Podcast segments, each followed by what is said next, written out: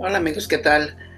Aquí en el, continuando con el libro de los Proverbios, en el capítulo 7 nos dice, el corazón hace bien, el corazón alegre hace bien al cuerpo, el espíritu deprimido seca los huesos.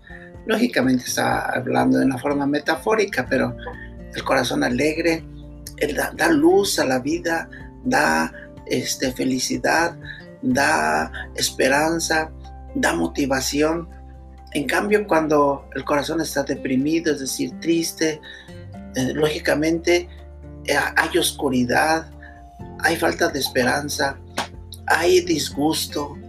Es, algo que, no, pues lógicamente no provoca felicidad.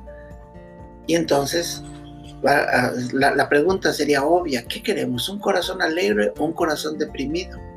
Claro, algunas veces me podrán decir, es que uno no elige, no elige los momentos en los que uno está, o sea, más bien uno es ese efecto de tantas causas, de tantas eh, circunstancias que, nos, que, nos, pues, nos rodean en la vida.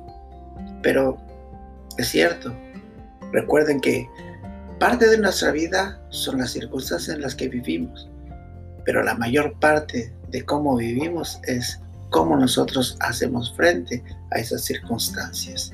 Entonces, yo creo que deberíamos hacer frente a las circunstancias con un corazón positivo, con un corazón alegre, con un corazón lleno de optimismo. Hasta la próxima.